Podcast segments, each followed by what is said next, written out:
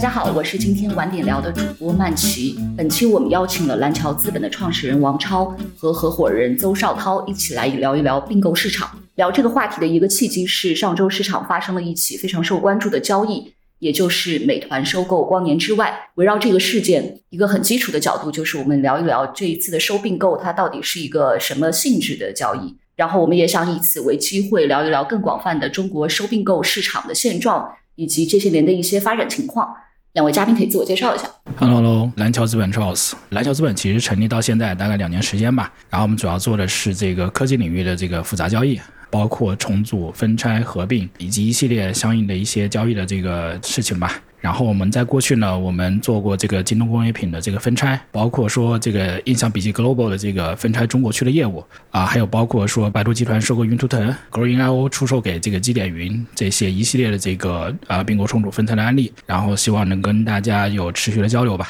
谢谢。哎，大家好，我这边是蓝桥资本的邵涛，叫 Michael 就可以。我这边主要在蓝桥资本负责并购以及私募股权投资相关的业务。啊，原来在上一家上市公司里面，互联网公司里面做战投，大概有十年左右时间。就我补充介绍一下，因为请两位来也正好是两位的视角有一个互补。是。因为王超之前是卖方背景，在创建蓝桥之前，他曾经是在以二级市场并购见长的华泰联合工作过。是。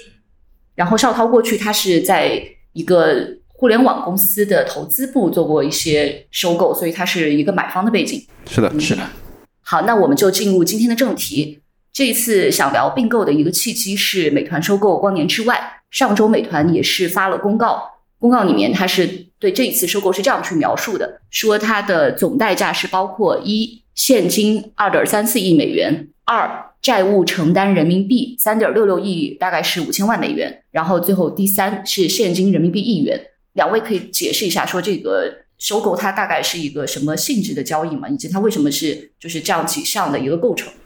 好的，呃，我先说一下这个整体的交易情况吧。这个细节的话，稍后这边补充一下。啊，整体交易呢，就是一个很简单的这个城债收购的一个交易，账上现金还有两点八亿美金，他就按照两点八亿美金的这个对价，基本上就把它收购呃完成了。在细节的这个角度来讲，有两个细节比较关键，一个是关于说这个债务的这个承担吧，这部分是可转债的逻辑。其实这部分钱不是说他欠了谁的钱或怎么样，而是说过往投资人其实给了他一笔钱，他以可转债的方式进入了公司。那第二呢，是关于这个现金人民币一元呢，这个是税务上的一些处理吧，只是说一个象征意义的一个。一块钱在税务筹划上是一个非赠与的一个行为，是一个正常的一个交易的一个一个定价的一个过程。嗯，刚才你说这是一个城债收购，你可以解释一下城债收购是什么？呃，一般意义上并购里面会有很多这个分类吧，包括说你可以看得到，它账上现金大概两点八亿美金，对应的对价基本上也就是两点八亿美金，这里面有两点三亿美金是美元嘛，然后剩下的这个五千万美金大概是以人民币的对价方式去去支付的，这部分呢其实就是一个承担他所有的债务，然后让他去完成一个所有权益的这个被收购的过程。嗯，你刚才也提到说，他这个债务其实并不是说他实际上买了什么东西的应付账款导致的债务。从公告里面来看的话，它其实就是一笔投资。对，这个五千万美金应该不是买卡的钱，这个应该就是说可能境内投资人的人民币，因为它是 VIE 架构，所以人民币没有翻到海外，没有来得及需要做 ODI 备案，所以它账上应该挂了一个债务的一个形式。嗯，但从这个本质上来讲，其实这个交易其实在我们眼里，其实说说白了是个零对价的交易。其实本身来讲，因为它的本公司的资产跟它的现金对价是一样的，那这一元其实说白了是象征性质的。然后呢，其实收购的是这个团队和它知识产权。那从这个交易里面，我觉得说美团其实算是不能说捡到便宜吧，我觉得是还是蛮划算的一笔交易。可能跟大家想的很多，呃，网上很多的不太专业的人理解，他好像认为美团花了很多钱，其实本质上美团只花了一元人民币。零对价翻译一下就是没花钱啊，对，你可以理解，不管是一块钱还是两块钱、五块钱，其实，在我们眼里，其实这个交易其本质来讲，因为并没有反映真实的情况，因为这个团队加上本身知识产权沉淀下来的价值，肯定应该不止一百亿元人民币。所以美团这笔买卖是划算的，但是这笔买卖能不能划算的和继续下去的原因，一个核心关键因素，我觉得是，呃，美团能不能把这个团队留住？因为这一帮人其实说白了是出来创业的，现在本来这个人工智能这个领域本呃创业本身也特别火，相信这帮人出来创业肯定是有自己想法的。所以呢，我觉得说接下来可能他的这个美团这个团队的激励可能是非常关键的。当然，这个我们在上市公关里面是看不见的，但我相信美团针对这个团队的激励应该会相对是比较跟他原来招聘的团队肯定是有差别的。嗯，否则的话，这个收购可能未来的价值也会被大幅度稀释。如果不能留住团队的话，所以相当于是他以现金人民币一元的代价，他获得了一个 AI 团队。是的，以及他之前所做出来一些成果，知识产权相关的东西。就是这里面我自己有一个疑问啊，题就是团队它应该是有一些期权的，那这个期权价值接下来是怎么体现了？是比如说换成美团的股份吗？还是会怎么处理？我认为大概率是换成美团股份的，从美团的上市公司层面来做激励。但这种激励的话，除了本身作为员工加入呃美团之外，正常的这种不同级别有不同的激励之外，我就相信针对这一块的这些团队肯定会有单独的一些其他激励方案。它具体到底怎么考核？对吧？这么以什么样 milestone 完成来激励他们？我觉得这个可能就是我们目前找没有掌握这么多信息。对，这里面我补充一下，就是在一个完整的并购交易里面，其实呃，我们需要考量的是什么？就是在这个时间点上，就是二零二三年的这个七月二号，或者说交易的它完成那个时间点，往前看它过往形成知识产权，包括说它现有的团队，它值多少钱？但在未来，包括刚才两位说到的未来的这个情况啊，就是说怎么样留住团队，这个其实在一般的并购交易里面会有一个这个绑定的这个条款。呃，这个绑定条款体现在很多方面啊，一个是说，比如说为了留住这个现有的管理团队，我需要去发行新的这个期权，期权的这个绑定呢，你的这个就职的这个期限、你的劳动合同、你的未来的这个对应的你要做出来东西，其实都可以作为一个绑定和锁定的这个这个条件，然后我再给你发行新的期权。这是一个过去和现在加上未来的一个完整的一个逻辑。一般来说，现在会要求收购的团队在卖方的公司里面工作多久啊？一般是三年左右。对，三到四年会比较多一点。你们有看到什么明显的对这个交易的一些误解或者误读吗？呃，对，很多人其实不太理解这个城寨收购的这个逻辑啊，很多人会觉得是不是付出了两点三亿美金，又加上了五千万的这个债务，然后说付出了很多的钱，然后王慧文总那边可能有很多的这个退出啊，其实是没有的，因为从这个目前这个视角来讲，呃，王慧文总包括原有的这个创始团队，他之前做过这个这个并购交易，他收购了 OneFlow，想要组成一个更大的团队，从目前的这个现金的这个退出情况来讲，就是这部分的这个价值其实没有被体现，意味着说王慧文总和这个前期管理团队投入一些钱，其实已经被消耗掉了。不管是通过这个让 OneFlow 这个原有的投资人退出的这种方式消耗掉一部分，还是说给到这个原有团队，因为也发了一部分工资嘛，包括说你的采购啊什么这些，这个这部分钱已经出去了，那已经被消耗掉了，所以王慧文总从里面其实没有得到太多的这个东西。我了解到的情况确实也是，王慧文自己的钱应该是上掉。对他没有体现在这个里面，他并不是说把王慧文自己当时投的五千万美元退回去了，没有。然后这一次里面，他这个债务的，就是三点六亿人民币，大概也是五千万美元，这是一些其他机构在境内投的人民币的钱。嗯，啊，是的，那个这个是基本操作，VIE 的基本操作吧。我我还有一个疑问，就是邵涛刚才也提到，你觉得美团它其实收这个团队是一个好事儿，也可以说它比较划算。为什么这个交易没有别的公司来竞争呢？就没有别的公司加价上来买这个公司？呃，我觉得最核心的就是王慧伟本身和这个呃强绑定的关系。我觉得说实话，对于其他这个互联网大厂来讲，其实我相信他们也会有兴趣。但是基于之前过去的创业历史和这种情感联系吧，我觉得优先只要是美团，如果他真的想切入 AI 这个赛道，其实优先肯定是卖给美团的。那刚好，其实美团在 AI 方面其实有很大的兴趣。当然，就具体现在，比如说在在 AI 方面，它有哪些实质性的动作，包括在对外的一些一些 PR，包括项目方面，其实没有看到更多的消息啊。但我相信这个 GPT 这一波的话，美团应该自己也不想错过的。所以我觉得这个交易其实对三方来讲啊，包括投资人来讲，还是王慧文来讲，还是对美来讲，其实是个三赢的事儿。但这个三赢的事儿未来能不能放大，其实取决于说白了，美团怎么来激励这个团队，能不能留得住。我对投资人也是赢吗？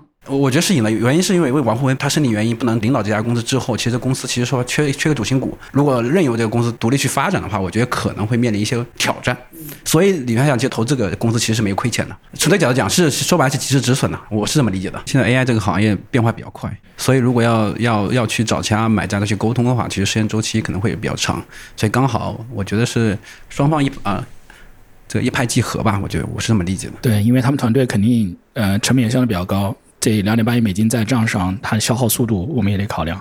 对，买卡很快的，很很贵的。啊，对，每多一个月就会消耗更多的钱，意味着说它的这个交易的价值也都会下降。是，对。他们现在应该工资成本也不低，因为他们七十人的团队，但是是一个技术密集非常高的团队。对，是的。对我们一般意义上软件行业的很多的这个公司，可能稍微呃中等一点，大概四五十万的一个人这么这么算，呃稍微好一点的肯定要上百万这样的一个人。我觉得呃 GPT 这一次的这个更新的话，很多团队都非常非常贵。啊，如果单纯意义上如果七十人，我们算一个一百到两百万的这个平均这个人均成本的话，这个消耗速度是非常快的。买卡更贵。训练一次啊，对，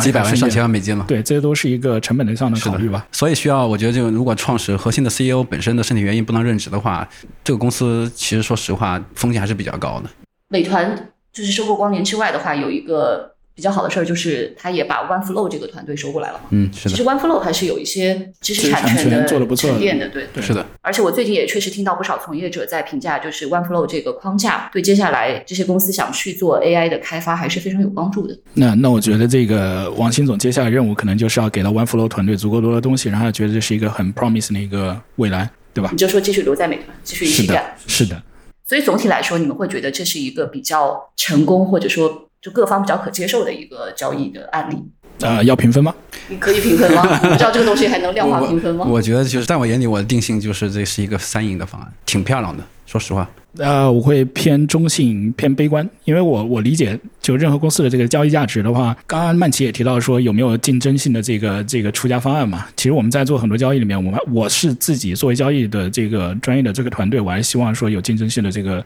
呃 B 点的方案出现，才能给到足够多的这个公允的价值的这个考核。所以我从交易的视角来讲，我还是觉得中性偏悲观的一个一个交易的方案。明白你的意思，就是说因为没有出现别的选项，所以你不好去评价这个事呃，情。是，当然，如果说王辉总相信我们，让我们去操刀这个交易的话，我们可能会在一个月之内，可能希望能够找到更多啊、更好的一个 bid 的这个交易方案。当然，你这话说出来，你合伙人都笑了。呃 没关系，没关系，我是做交易的，我是纯做交易的。我希望我我的所有的客户都得到，因为我所有的客户雇佣我是因为因为相信我们能够帮他去拿到最好的这个交易方案，所以我的视角是永远会帮客户完成他想最想要拿到的东西。OK，我觉得你刚才这个表现也展现了做交易的人很真实的一面，就是无时无刻 有很真实是吧？对不在安利，就是要要去卖项目，或者是说我要去卖我的服务，对吧？对我我们希望就是我们的客户永远拿到是最好的。嗯，我们可以从这个案例说开去啊，就是一般的这个收购流程大概是怎样的？因为我觉得一级市场的风险投资可能是大家相对熟悉的一个领域，而收并购是大家比较陌生的，这个里面有非常多的一些专业性的东西。嗯，你们可以大致讲讲这整体上来说是一个什么流程，有哪些环节吗？呃，我觉得曼提这个问题非常好，因为我们团队从过去的这个二零二一年出来做这个公司到现在大概两年左右的时间，呃，我们其实在出来也在想这个这个整体的这个这个方向啊，包括说要做的事情啊，包括我自己之前过往的这个交易经验也是相对比较丰富，也在二级多一些。那在一级市场，其实我们在做很多交易的时候，我们现在已经有比较多的这个交易的成功案例啊，基本上会分以下几个步骤吧。第一就是找到这个合适的买方和卖方，这前期的 sourcing，包括说一个呃 matching 过程。然后第二就是在找到合适的买方卖方之后，去做一个执行的过程。执行过程其实包含了很多的这个交易的这个信息的一个搜集，包括说一些这个材料准备啊、战略合并的一些方向的一些组合、战略思考，包括一些 data pack 的东西。这是第二方面执行吧。第三个阶段基本上就意味着说你要执行去落定了。所以在做交易的视角上来讲，执行落定是非常非常关键的，就是你怎么样把所有前期谈判的所有的东西内化到一个交易框架里面，形成一个交易文件。一般出租的分类会分这么三个阶段嘛。这个里面最难的、最关键的环节是什么？呃，如果是难的话，每个阶段都难；如果说关键的话，我们接触很多的这个服务的客户会觉得说前期的这些寻找买方和卖方会比较难，但其实从我们的视角来讲，第二和第三阶段其实才是最难的、最具有价值的，因为我们遇到过很多案例，其实在前期的 matching 过程中，包括 sourcing 过程中，大家会寻找到一些交易的对手方，但其实在执行过程中会出现很多很多的这个难题啊，包括说我们之前我们内部团团队在开这个反思会的时候，会发现很多的交易案例，其实它就是个串联结构，跟过往的这个所谓的融资的这个角度啊，因为在一级市场除了融资就是收并购啊，包括重组这些交易嘛。融资角度很多的这个同行的这个朋友大家都在做，可能一个交易里面我们会对接三十到四十个这个投资人啊，因为我们主要做中后期的融资比较多一些。那这是一个相对来说比较偏同步进行的这个交易的这个这个角度。那 A、B、C 的话，前三个投资人如果说他不是特别满意，或者中间出现一些风险点，可能撤退了，OK 的。我们还有这个后面二十六个字母，对不对？还有这么多投资人，但对于这个并购交易来讲，每次的并购交易对手方，因为它的信息保密相对来说比要求比较严格，很多的这个交易的对手方可能只有大概两到三家左右。所以它是一个很紧凑的一个串联结构，中间但凡一个环节出现了一个问题，可能到最后交易就会失败。可能仅仅因为就是在某次会上提出了某些点上，让这个买方觉得这个视角可能会暴露一些相对比较大的风险。这是我们之前真实的这个这个情况啊，交易情况中遇到的这个情呃这个这个交易失败的这个这个环节。可以展开说一下吗？我们过往的交易里面有一个大概可能几十人民币的交这个交易吧，就是当时应该是开老大的这个对接会，然后大家在前期的这个 match 过程中，其实其实对于买方来讲，它是个战略买方嘛。买方是一个相对来说层级比较鲜明的一个，很明显，就中国的很多大公司是我们买方的绝对的这个这个爸爸，对吧？因为他们的这个群体，他们有钱，他们有自己的这个战略思考方向，有自己的这个明确的这个未来的发展预期，所以对他来讲，他买公司很正常的。所以他买公司也不是说最大的大老板、董事长说这个事情做完了啊，做了我就做了，他一定是一个层级很鲜明的一个权力配比，比如老大大概是多少权重，然后底下的这个事业部老大，他也会做自己的这个判断和这个分析。那我们当时遇到这个情况呢，是在那个会上，我们的服务的这个客户呢，他在会上说，你们某一部分的这个业务做的其实相对比较 rubbish。直接做了垃圾吗？现场情况是这样的。哦，这创始人也挺刚的啊。我我们的很多这个科技企业的这个创始人都挺有个性的，我觉得没什么问题。当然，很多时候我们也会去避免出现这种情况，但当时的情况还比较突发吧。那对于对面的事业部老大的来讲，他可能会有自己的这个想法。那这里面就是一个串联结构很重要的一个一个解锁点，所以 这个这个对我们的压力是非常大的。我们采取了很多措施去做弥补，但很多时候我觉得做弥补措施肯定不如说你前期做的准备工作足够细，倾向于把准备工作做在前面。其实并购是应该是个容错率比较低的事，但凡有一个关键性的节点做错了之后，往回掰的话是比较难。第二方面就是本身买家就比较少，一旦少了一个买家，可能就少了百分之五十的可能性了。是，所以这里面我们一直都说天时地利人和，而且是个串联结构，容错率极极低。对对，交易的我们交易团队来讲，我觉得压力是比较大的，是在这点，也是你刚刚提到非常重要一点困难点嘛。那困难点就是对我来讲压力比较大的点，就每次睡不着，可能就是因为这些很细节的一些环节。包括其实我们也以前之前遇到过执行的这个这个环节里面出现一个很重要的情况，就是到最后一刻，大家发现其实前期的这个税务考量没有那么的这个详细。很多创始人直到他谈到非常细节的点，比如说跟卖方说，哎，我觉得我要出售了，他都不知道很多的这个买方给出的价格可能就是一个股份价现金，对不对？有时候股份占比例比较高，那个时间点，税务局包括很多的地方税务局，他是不会管你说你拿到我呃，比如说对价十个亿，我只拿到可能一个亿的现金，他不会管你说你只拿了一个现金，他的这个所有的考量会以你的税基为基础，你要缴纳多少多少税，这个税点是非常非常高的。很多人其实我遇到过情况，就是缴纳的税点会比你真实的拿到的现金还多。他这个税期是算的十亿，而不是那一亿现金，是吗？把股份也算是的，是的，是的，税务局会算的。所以一般意义上，这个里面还是相对涉及到相对比较复杂的这个，包括我们之前也呃用过特殊性税务重组啊去做规避，或者说去跟当地税务局做合理的沟通，呃，这个其实还是非常专业的一个事项啊。因为股份在你最后交易的时候，不是还要收一次税吗？为什么他会这样重复的去计税？这不是重复计税。呃，比如说我们也有交易是这样的，就是首先你卖给了一家公司，比如十亿卖给了一家公司，然后之后这家公司把你分拆出来了，然后你又去上市了，这是两步，对不对？做两次交易，第一次交易是这个呃收购这个交易，第二次交易是上市这个交易。你刚刚说的那个情况就是上市之后，它其实收一道税，但它上市之后收的那道税是以中间的这次收购的价格做成本的定价、税基的定价，但第一次的这个收购是它的税基是你。得到这部分这个这个股份的这个成本，很多创始团队他的得到了这个这部分公司的成本是零，所以他要十减零乘以一个税点。比如说我随便说个数字啊，每个地方的税税基其实不一样，特殊情况特殊是特殊性的税务重组也不一样。如果以百分之二十算，你看算要交多少钱？这里面的关键点是中国的税务局。没事，你讲吧。没 有没有。而且现在会比以前更难一点，就是原因是因为现在很多的创始人在交易过程中其实没有真实的现金退出。是的。但销税务就只关注你在股权转让过程当中，原来的税基是零，后来税基变成了，比如说公司价值变成了十亿。它是刚性计算。对，刚性计算，他不会去考虑说你实际真实有没有拿到钱。所以很多创始人不得不提前把钱缴了，或者通过其他方式来规避我提前去缴这部分钱的义务。后来你们的他实际上要缴的税比他拿到的现金还多的这个案例，你们后来是怎么帮他去处理好的？呃，有各种的方式吧，其中一种方式叫特殊性税务重组吧，这个还是比较专业的。特殊什么？特殊性税务重组啊，这个方案。王超，你可以讲慢一点，我发现你讲话越来越快。啊，不好意思，不好意思，跟我在一起待久了吧？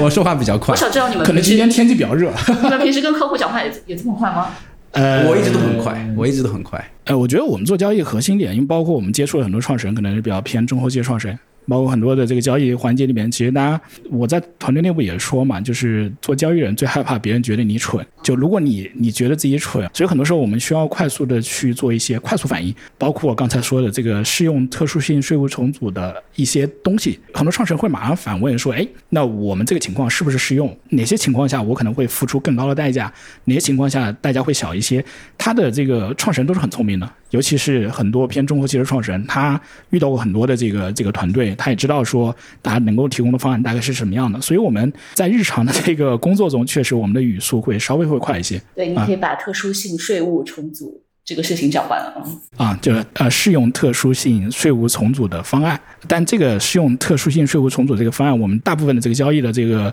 设计里面会放在股份置换的这个交易里面，这样的话能够规避掉很大一部分这个赋税。这个赋税的话，其实只是说规避。或者说递延，比如说递延到你未来退出的这个角度，就像您刚刚说了，哎，这公司做了两次交易，第一次交易被人收购了，对吧？那他这次可以去去去豁免说在当期交税，那以后他比如说又退出了，分拆上市了，那那个时候他还是要正规缴税的。咱们都是守法的公民啊，该缴税缴税。但是有时候这个我觉得政府的这个官员他还是很很合情合理的，只不过说在很多的这个交易的环节里面，你需要去以一个合理的角度去告诉政府官员你的思考是什么样的。坦诚的沟通，正规的沟通，而不是跑过去说我没有收到钱，你为什么要收我的税？人家的规章制度就是这样，你没有通过一些这个前期的设置和安排，去让他知道你这个安排是合理的。就像刚才说那个可转债那个事情一样。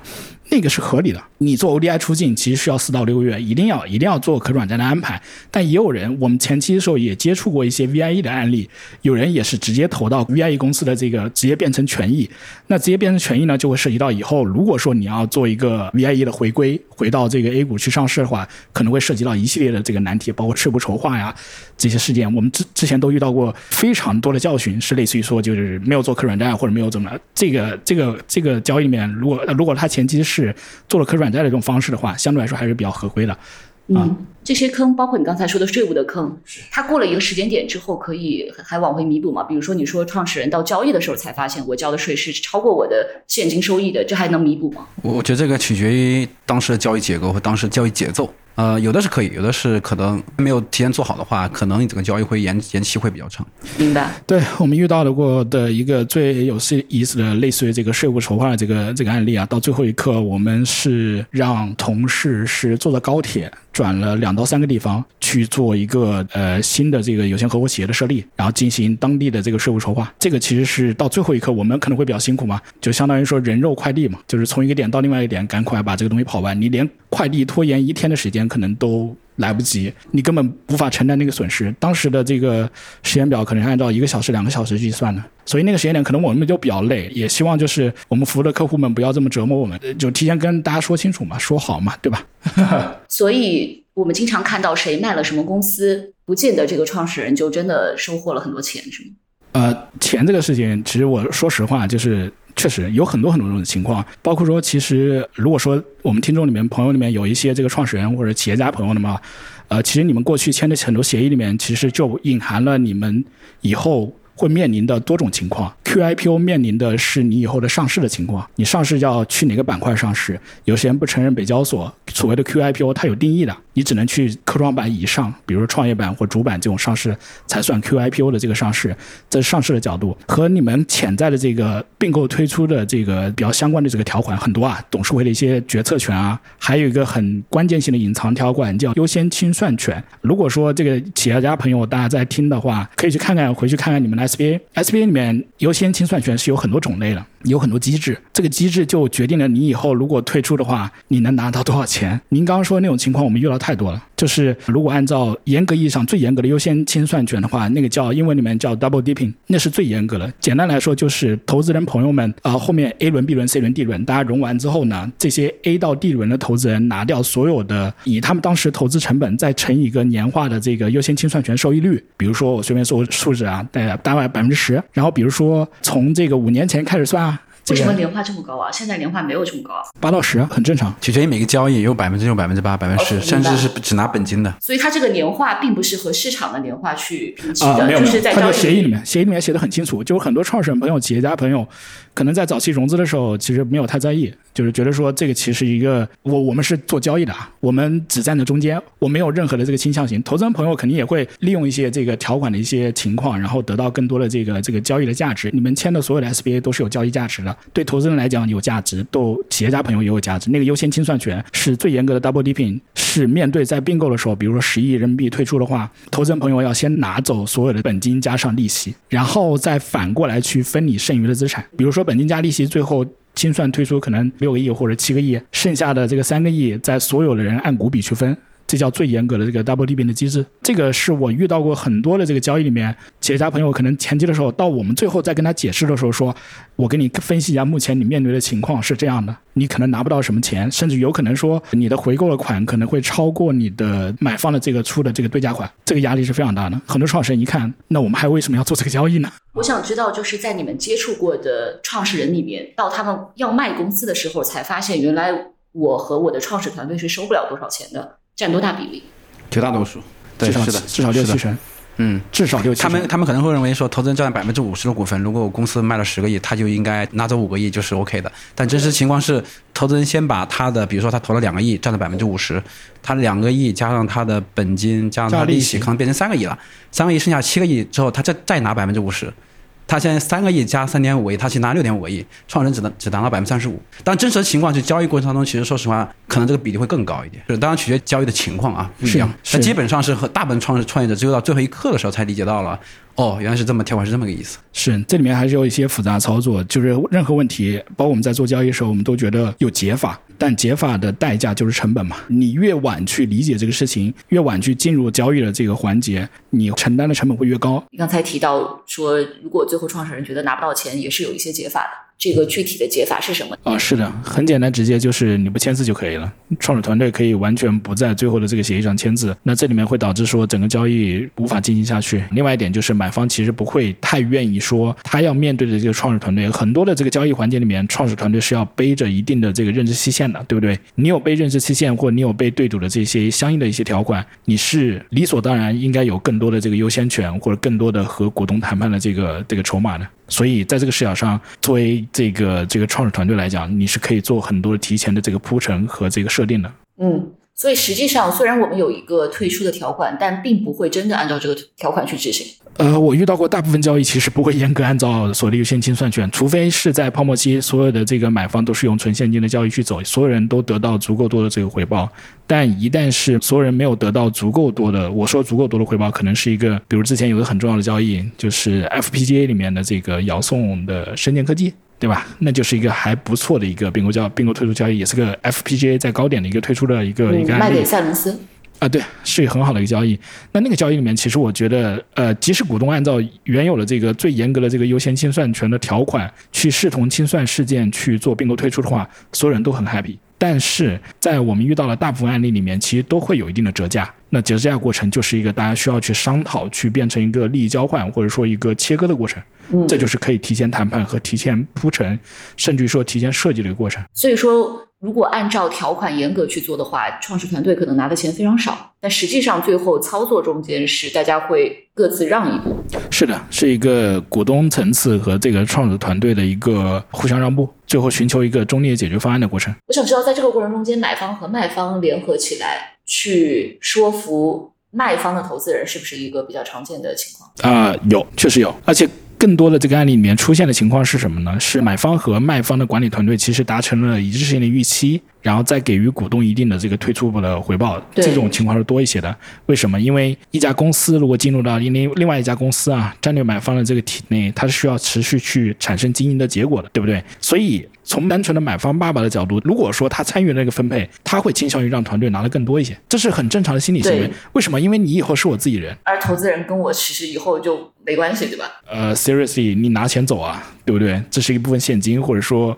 股份、股票也可以被被变现的啊，很多的交易里面，所以其实它会存在这样的一个一个视角差。但原卖方的投资人也会用条款去限制整个交易的这个过程嘛？因为它有保底的那个清算条款啊，包括董事会的一些投票权啊，股东会的投票权，它都有保底的这个条款。投资人很多，嗯，大部分投资还是比较专业的。那这个过程中间，投资人有什么方式可以更好的去保护自己的权益吗？或者说让我能拿到更多我应得的东西？投资人要积极的参与。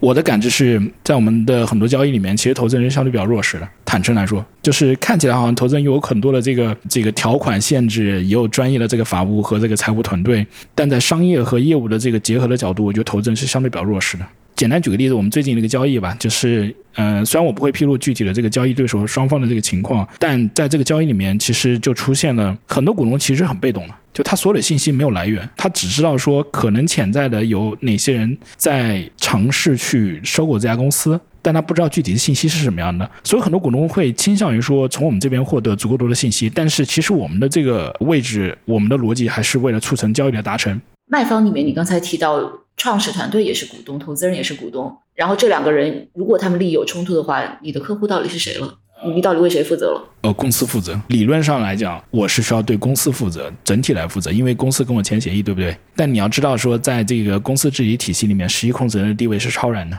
实际控制人。所以更多是为实控人在负责。我很难去做一个沙拉盘的一个定义，说这个沙拉里面这个三文鱼可能是最贵的或者怎么样，但实际确实是这样。实际的交易者这个环境里面，实际控制人的地位是我们服务或考量里面相对来说比较重的一部分。这不是我们自己的选择，这是整个市场给出的反应和选择。为什么会这么说？是因为股东在中国的这个就目前的并购环境里面，股东的地位非常弱势。看起来说他们有些条款去限制很多东西，但其实在实际经营业务过程中，没有没有太多的这个参与感，他们也没有太多的交易的信息。所以在实际操作案例的情况中啊，更多情况是我们跟实际控制人的这个交流会更多一些，然后他的诉求也会表达，然后我们会考量所有的人利益的诉求以及推进交易的这个最后合适的一个时机，然后最合适的这个交易方案，然后最后总总体再做一个交易的这个通盘考量。刚才我们说了。卖方里面的创始团队还有股东可能会有什么策略？那买方他会现在有什么策略吗？呃，我们现在判断很多买方基本上是各个科技公司的这个大企业啊、上市公司啊，包括集团性的这个公司啊。其实现在的这个并购市场，买方的这个地位，包括他获取的信息是相对比较全的。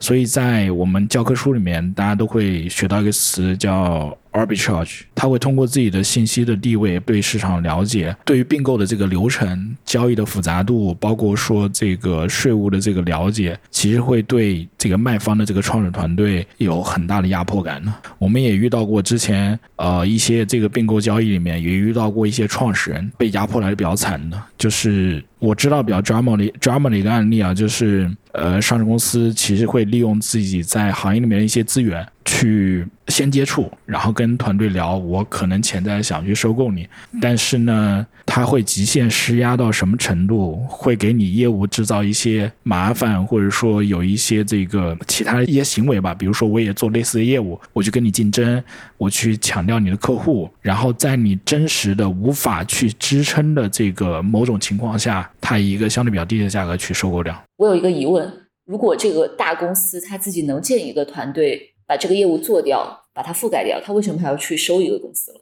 呃，就是他真实的情况，并不是觉得自己真实的能够去做这块业务，他的核心的目的是通过这种方式去让这个被出售方就卖方更加难受一些。比如我们遇到过非常恶劣的案例，在于说通过这个自有团队去报低价获取这部分订单，但是并没有完整的去执行完成。我们过去接触的这些科技企业的这个创始人、科技公司啊，接完一个订单之后，他可能执行要这个六个月或八个月。那在这个它是有空档期的，就如果一旦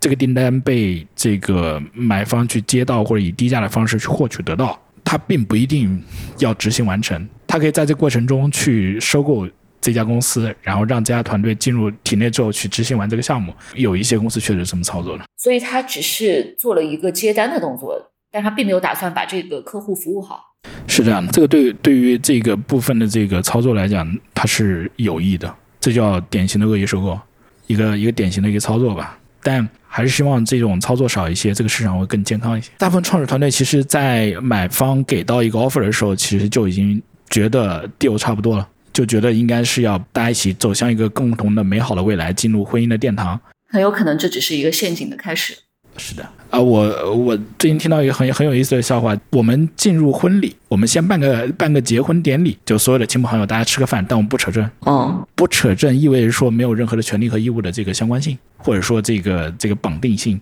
而且你告诉别人你们办了婚礼，所以你很难再找另一个老公或者老婆了。是这样的，因为呃，对于很多中国中国的创始人来讲，如果说你选择在尤其科技公司啊。很多科技公司的创始人其实对资本市场了解其实没有那么深厚，所以他面对的压力是非常大的。很多人会有很多的这个类似于刺探啊，包括你的竞争对手，其实也会利用这个时间点说：“OK，你这家公司已经接受了另外一家公司的这个 offer，那你们不要跟他去签这个合同了，你们跟我签。”我们遇到过的情况非常非常多，这种情况非常非常多，也是个人认为啊，这个中国的商业市场环境还是相对比较血腥。我给出了一个 offer。这个 offer 并不是一个 binding 的一个 offer，我随时可以撤回。但很多的创始人其实是被这个呃 non-binding 的 offer 去刺探了一些东西，被剥削了，或者是被压迫了，最后得到一个可能不是那么 happy 的一个 ending。虽然说最后的交易是达成了，虽然说啊，我知道了这几个交易里面确实是达成了，但是那个价格和最终的结果其实是我觉得是在我的评估里面是一个可能两到三分的交易。从卖方团队角度来讲，当然从买方团队角度来角度来 OK 的，这是一个很不错的一个一个交易。其实任何的市场都不会因为你作为买方你做了一个八九分的恶意的这个收购的这个交交易变成个好市场，或者说卖方做了一个两到三分的交易变成个好市场，不会。这个市场会因为双方的一个合理的妥协，多方的利益的诉求的综合，变成一个好市场，一个活跃的市场。嗯，那总结一下的话，就是大家可能有利益冲突的交易，最后达成的核心关键是什么？大家一起妥协吧。大家一起妥协。哦，对，挺好。嗯，面对现实，大家一起妥协吧。从去年到今年，实际上你们看到整个收并购市场是变得更活跃，还是更冷却了？我们可以聊一下一些市场的现状。现金的收购相对遇冷，但是股权的这个收购比例相对高一些了。就是说，现在大家可能是从现金角度来讲是相对比较枯竭的状态，但是在现金枯竭的同时，我们得寻求新的这个增长点。刚刚说的结构性调整，那如果我没有现金，我需要考虑股份置换，我需要考虑各种其他的这个资产交易的方式。这个是我们现遇到的这个情况比较多的。我们观察到的现象是，过去的这半年时间来。很多很多行业里面公司都在考量去通过股份置换的方式，所谓的去做大做强，或者说期待一个更好的一个结果。现在现金其实大家都知道只集中在这个政府部门或者银行部门可能会多一些，真正的这个企业部门，包括居民部门，我说企业包括中大型企业，都是相对处于处于缩紧的这种状态。但在缩紧现金的同时，其他的交易方式在增加，因为所有人都在寻找新的这个出口，怎么样去把事情变得更大一些？包括现在科创板。呃，科创板之前大家在通常意义上定义为说是一个中小企业、科技企业就上市的很好的一个跳板嘛，但其实你可以看得到，在过去的这个统计里面，我们也看了一下这个在今年上半年的这个统计啊，券商朋友啊，可能比较了解比较多，就是大家都在这个吐槽说这个今年上半年的这个这个情况啊，包括科创板的要求其实变高了。对亏损的忍耐度变低了。那如果是这种情况的话，他给的信号是什么？就你要去冲刺这个科创板上市，如果你做不出规模净利润的话，你怎么样才能达到这个这个水准？我觉得你单靠自己可能比较难，这是我们观察到的情况。就是很多的这个一级市场公司，包括科技公司的这个 CEO 们，也在想，就是通过呃收并购的方式，变成一个更大的企业，更加符合这个二级市场的要求。说实话，你退出还是要在二级市场。我说的退出是现金退出啊，不是股权退出。嗯，现在在整个科技领域里面，具体什么行业的收并购会比较多？就你刚才说到的，可能出现大家要合并，变成一个更大的规模，然后去冲刺科创板这种情况。呃，我们观察到软件比较多啊，现在。软件的各个细分领域的很多创始人，其实现在都已经在去尝试做类似的这个交易了。那我们自己呢，其实在过去的这个半年时间内，我们的 pipeline 里面可能相对相对比较 mature 的这个这个交易里面，可能要超过六个吧，六个左右。这个其实已经相对比较大体了，因为我们团队本身，呃，我们是有选择的去做一些相对来说比较靠谱，或者说相对交易的成功概率比较大的这个交易。那其他的很多的在在谈的我就不说了，因为在谈的可能在初步接触嘛，对吧？甚至方案都没有想好，甚至说只是一些大家的一些想象的一些 deal 啊。嗯，我想知道在这种情形之下，它也是你刚才讲的买方和卖方的关系吗？还是说这两个公司它的地位是相对比较均等的合并的一个关系？啊，我觉得你提了一个非常好的点，也是我们过去实操过程中遇到很大的一个情况嘛。在中国的公司里面，就会存在一个所谓的谁当老大的问题。就如果说两家公司的这个体量差不多的话，我们就会需要去最先优先解决的就是谁当未来的这个这个这个掌舵人问题。就是谈判的开始什么难度的，比如说比如说价格、交易结构，最开始就得先谁是谁是老大，谁是老 二。呃，我们一般不会提谁是卖方或者买方这种这个呃呃，比如说一比一这种交易啊，甚至说如果说不是十比一或十比二这种交易，我们都会倾向于叫战略合并。对战略合并，对，因为如果买家就全现 全现金把另外一家公司买了，那肯定是有有有甲方和乙方、买方卖方干预。如果双方其实更多是体量可能差别没那么大，而且现金交易的比例也很很低的话，在我们眼里可能就是认为是一个合并的交易。所以在这种交易里面。老大最后是怎么确定出来的呢？这里面还有很多种、很多种情况，很多种搭配和可能性。包括我们遇到过这个 core CEO 这个角色也是也是有的。然后是两个 CEO 的意思，对，联席 CEO。啊，我再 call back 一次，叫叫还是那个过去、现在和未来的逻辑。我们做这个交易的这个人还是要非常卡时点，这个时点是交易的时间，但是未来的这个合并包括整合其实未来的时点。未来的十点，你需要考量是两个团队是否能完整融合，很温和的去融合。因为任何的这个变动都会可能会涉及到相对比较血腥的这个有可能啊，比如清洗啊或者什么情况，这一点我们在过去的交易里面也遇到过。我们实际是也也在不停的去改善我们过去交易方案的一些细节，包括我们在新的一个交易里面，我们呃我们做了一个 Core CEO 这种尝试，也是得到了双方的一个很很好的一个一个赞同吧。然后包括说 Core CEO，因为它最后还是要出现一个新的这个 CEO 的这种方式，但是新的 CEO 方式是一个赛马机制，有有点赛马这个逻辑。是的。但但每个交易的情况都不一样啊，对，都非常不一样。是每个人的心理不一样，每个 CEO 他的面对的这个决策的这个约束条件不一样，所以我们很多时候会说，并购是一个非常 customized 的一个东西，非常定制化。就像我给别人定制一件衣服，有些人可能高矮胖瘦不一样，他的即使身材完全一样的人，他可能款式也不一样。对，你的领口可能我喜欢宽领口，就这个逻辑。因为这种合并，你们也说到它涉及现金的部分比较少，主要是股权的一个置换，对吧？那是这样的。所以这个里面大家。谈判时候的分歧在哪儿呢？就主要体现在什么方面？呃，方方面面。呃，我们通常一般会在一个交易里面，我会在执行的过程中啊，会分几个 team 去对接吧。比如说销售、啊产品、技术，呃呃，包括说高高管这几个层次去去去一个团队一个一个团队去碰嘛。然后比较难的是什么呢？比较难的是在。呃，从上到下这个这个环节里面，你需要去抹平的东西太多了，需要解决问题还是相对比较多的。比如说这个底下人的一些。产品觉得可能会有一些问题或者怎么样，或技术的团队问有问题，当然可以有一个所谓的高举高打的方式啊，比如董事长觉得这个事情 OK 了，那我们就推进怎么怎么样。但我们不太建议这种很粗放的这种推进方式。我们之前有遇到过这种交易的案例啊，但是每个公司它是有一个 organic 的东西，它是有机的。我们遇到了很多客户，整个团队不管是高管还是中层，就精诚合作，团结在一起很久很久了。你需要做的是更清晰的分析里面大家的权力结构，以及大家能够适应的这个工作模式。你需要去 cook 出来这个合并和融合的模式，这个其实我们交易方案里面都会包含的。我以为股份的价格会是大家比较在意的一个。啊，不会，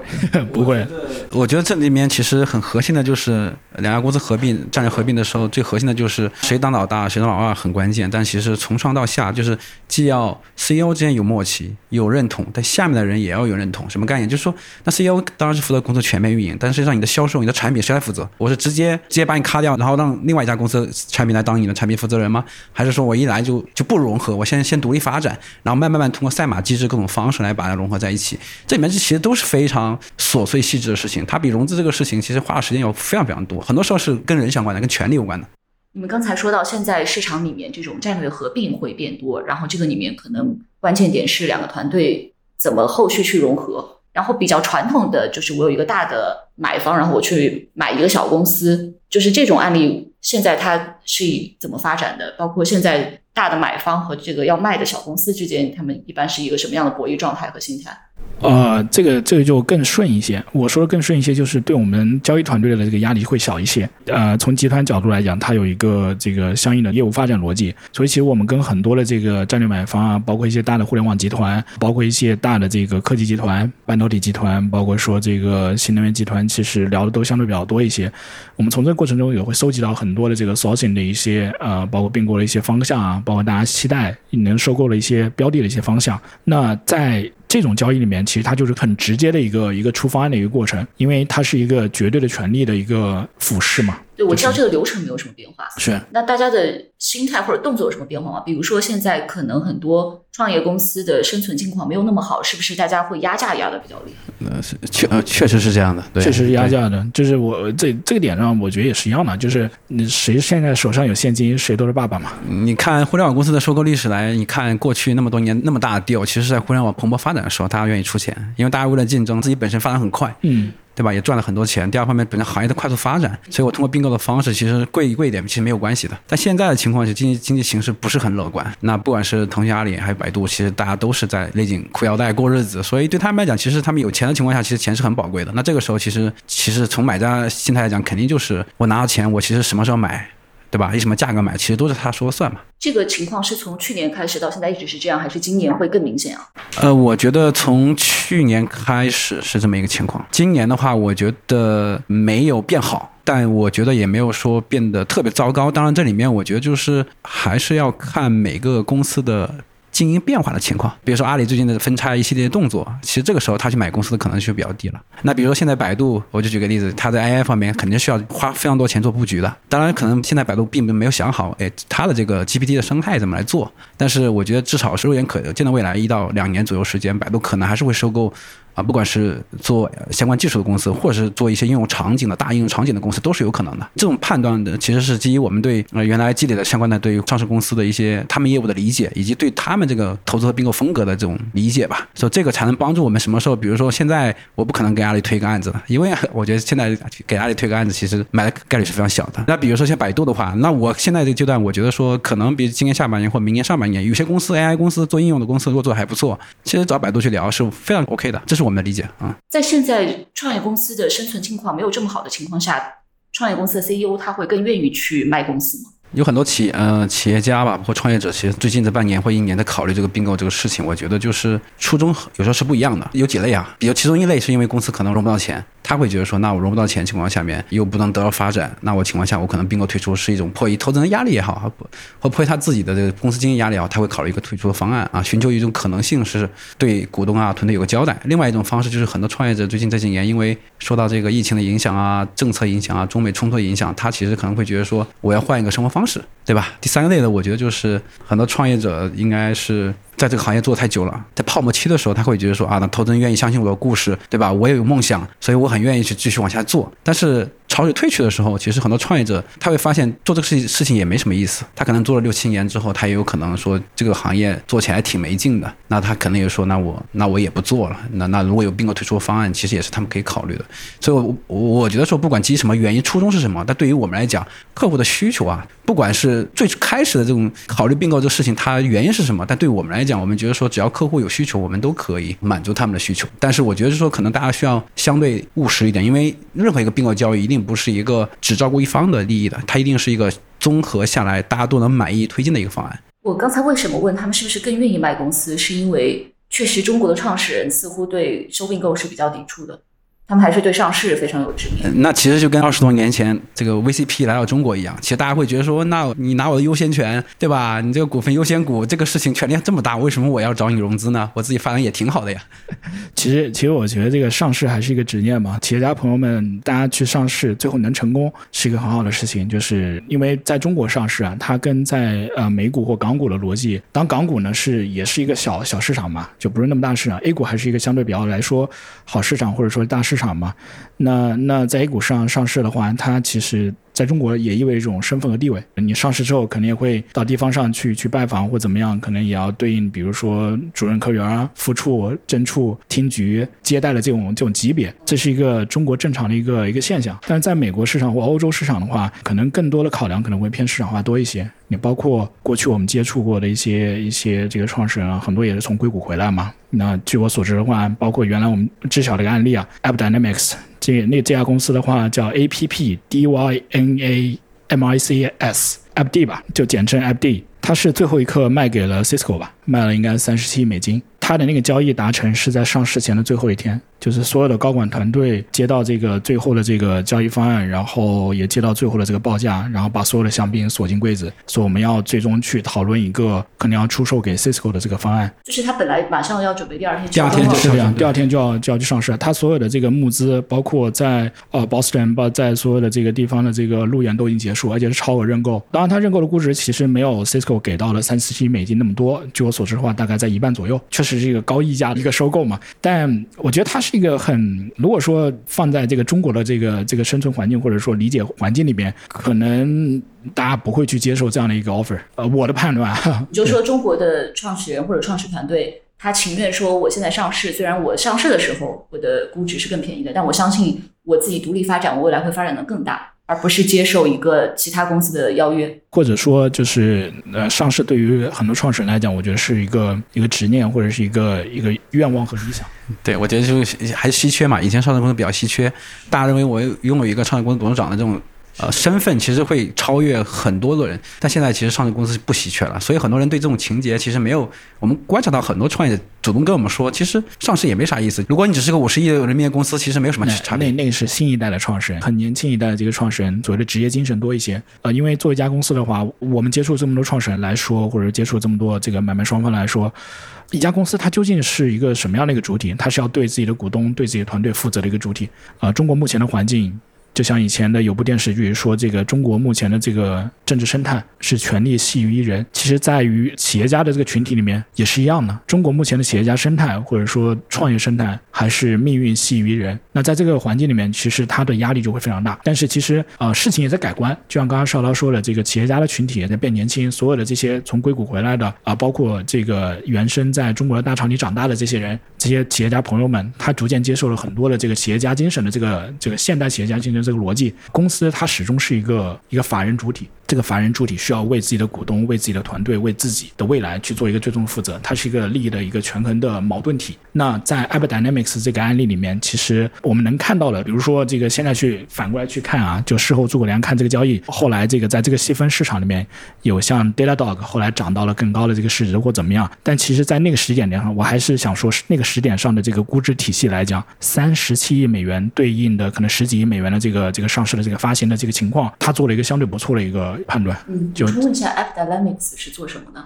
？IT 运维服务叫应用性能监控 APM。这个在中国市场上也有很多的这个企业家也在做嘛，就做 IT 运维的一家公司，做工具类的。国外很多的公司其实市值也也后来涨得挺高的。但你想想，后来 IPD 的这些团队其实出售了公司之后，有部分团队又去做了新的公司啊，然后有部分团队也去做基金，然后去做投资。其实每个人，我一直在团队内部也在去传递这个逻辑啊，就是一个企业它究竟是一个一方面是一个利益的这个矛盾体，那另外一点我的理解啊，它是一个愿望的一个一个机器。这个企业的这这个机器，它他是为了达成所有人的愿望。如果你是股东，达成你的愿望；如果你是团队，我达成团队的愿望；如果你是创始人，我达成创始人的愿望。在这个愿望的这个集合体里面，这个机器需要被启动。但到某一个时间点，你会发现你需要做个决策。愿望的达成需要被中和，需要去被妥协。那那个时间点可能就是你选择要不要去出售的这个时间点。那如果你在那个时间点上你做的判断，企业家做的判断是是这样的一个一个方式，不要被感性的东西去。去模糊了你的理解，去阻碍你的理性的判断，因为上市它并在目前这个时间点上来讲，它并不一定能够带来绝对的这个收益和最好的结果。在你们接触的创始人里面，影响他们做决策的一些常见的感性因素是什么，或者表现是什么？呃，我要变成一个比我的上一代更强的人，超越我爸爸。呃，有这个意思吧？有这个意思，蛮多的，蛮多的。蛮多创业者是这么一个心态啊。那那其实，比如说这个，呃，我要去让自己的家庭变得更更有地位，我要变成一个，比如说副处的这个级别。所以，上市公司董事长是等于付出啊？哎，不不不，看其看看是一百亿、一百一百亿人民币，还是一千亿、还是一万亿？这个东西，说实话，我觉得是一个潜规则吧，就是看你是一是这样的，因为纳税的额度和你的估值，这个其实还是很很直接的一个事情。政府也会去看你公司的市值什么的。对，另外一块，我觉得另外一块就是很多企业，呃，它出售的时候，它比较。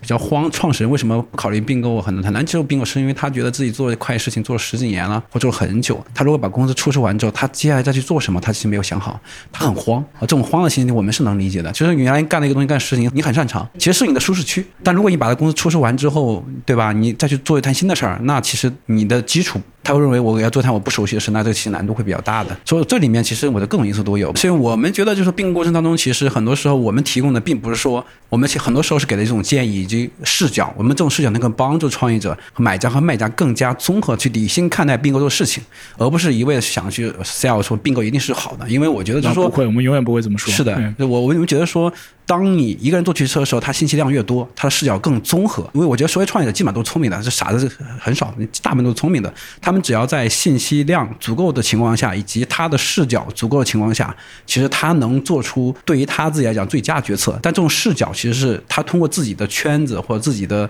认知，有时候是达不到的。因为并购这个事情，中国的不管是创业者也好，还是上市公司也好，还是从业者来讲，其实都很少。你说你相信，就是创业者如果掌握足够的信息，会做出很好的决策。中国过去这几年，你们有看到什么收并购案例决策做得很好的例子吗？其实你可以看到，比如说我们之前做过的案子，就是卖给一家互联网公司那个项目，那个项目其实你可以看到，在他那个领域，云计算那个领域里面，其实他是这个行业里面唯一一个赚到钱的创业者。他是做云计算的什么层次的东西？infra infra 偏 IS 多一点。底层多一些。嗯，你看现在的上市公司做云计算，其实大部分市值都不是很好，以及还没有上去，所以基本上他当时在我们在做这个交易的时候，其实他其实心里挺忐忑的。他会会不会觉得说卖早了，或者说说这个行业还有很大的发展，我的未来能面卖成几十亿美金或十亿美金这样一个交易？但实际上你回过头，因为 ICE 这个层面其实现在已经不火了嘛，没有那么火了，对吧而？且它其实是一个巨头的战场，就是很少有对中小公司是的，是的，是的。所以，所以从这个角度讲，他获得现金回报，其实在这整个这个行业当中，创业者当中，其实他是过最舒服的啊。那包括我们原来我自己在呃互联网公司做一些并购，我我从我角度来讲，我看那些公司，我也会觉得说，他们其实拿到条件，我不能说是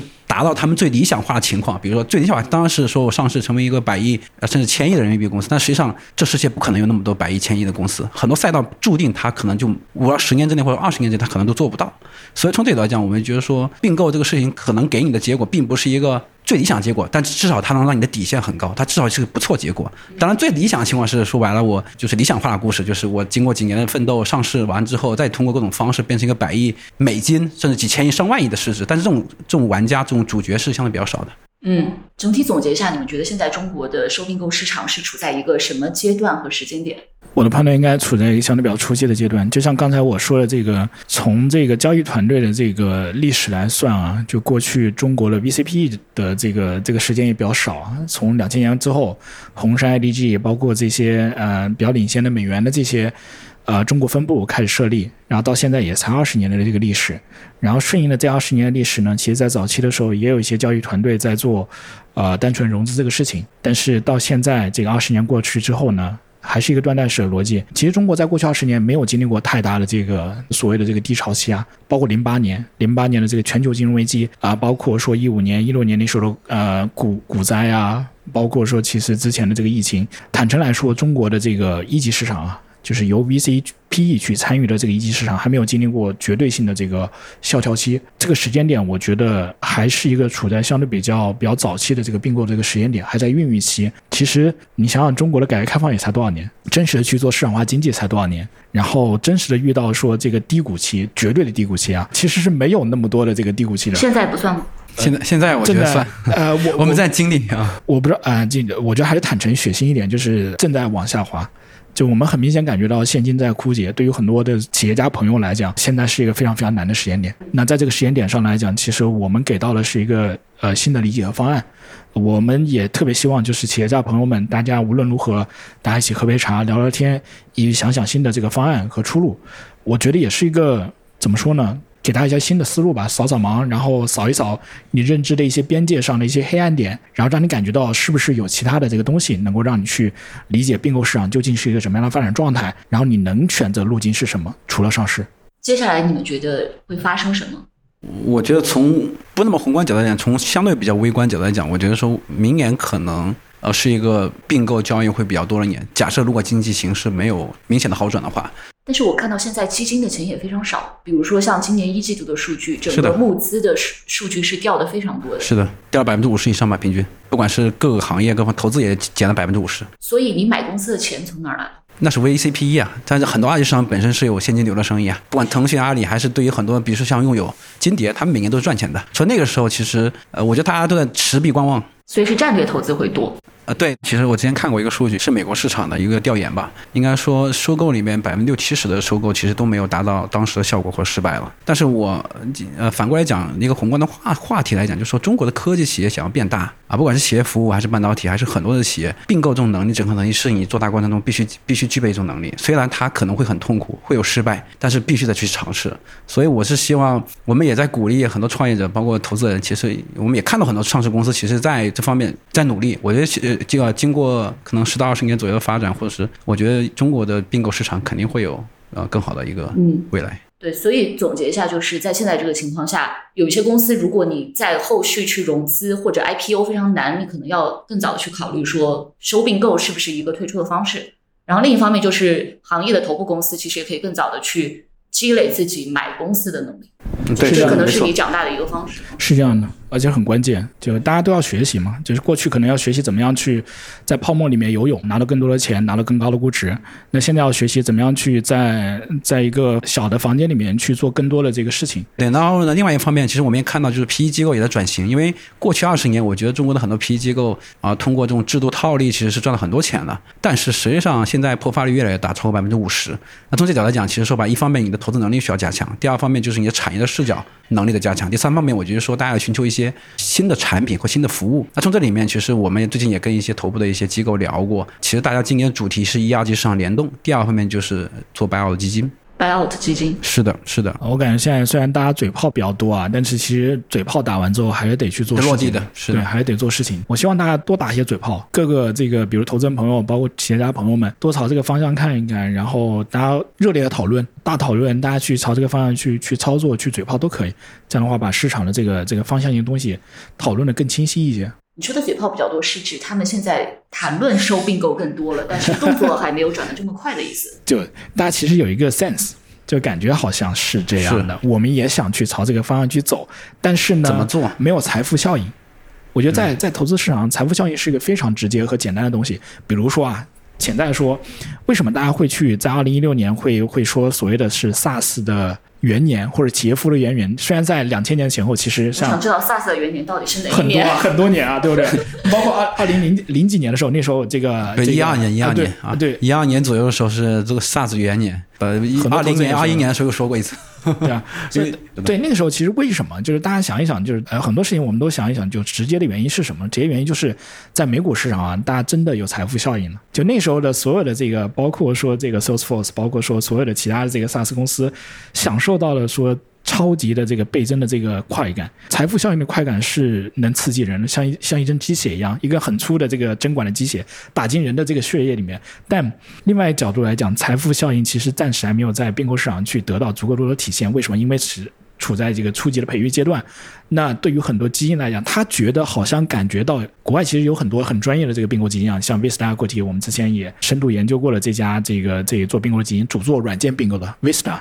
Vista Equity，然后它主要做的并购的这个呃重组啊，包括说最后在这个推进上市这个角度，这个其实很多国外基金都在做，但中国的这个 PE 在过去的这二十年，其实说实话，大家做的还是少数股权多，投资多一些因为赚钱容易嘛。啊，对对，泡沫期嘛。但现在其实相对比较难的，包括高瓴啊。一些比较领先的这个基金之前也曾经尝试过像百利鞋业这样的一些这个所谓的呃 MBO 的这种状态。那其实，在未来的话，大家在投资的时候，其实也会朝这个方向看。但我希望啊，就是说，希望这种财富效应尽快到来。就当所有的其他的这个方向没有那么快的增值，或没有那么快的让大家觉得那个机械有那么的刺激的时候，这一块的市场给予大家希望和未来，那个时间点才是转折点，所谓的财富效应的这个爆发点。很感谢今天两位的分享，然后也是和大家介绍了可能在之前中国创投圈没有那么常见的收并购交易的一些流程和发展的情况。感谢收听本期的晚点聊，大家下期再见。谢谢大家。谢谢大家。